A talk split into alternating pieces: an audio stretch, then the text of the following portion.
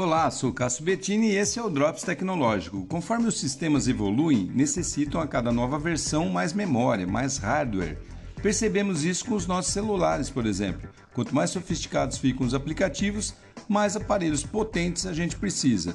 Agora, o tipo de software que está tirando o sono dos fabricantes dessas máquinas é a inteligência artificial, que consome muita, mas muita memória e processamento.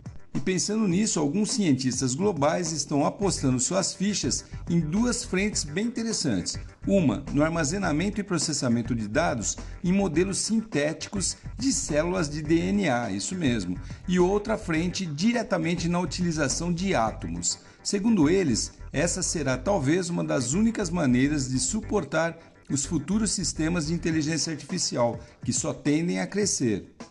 Já parou para pensar nisso? Interessante esse negócio, né? Caso você tenha gostado e queira saber mais, dá um Google aí em armazenamento de dados por DNA.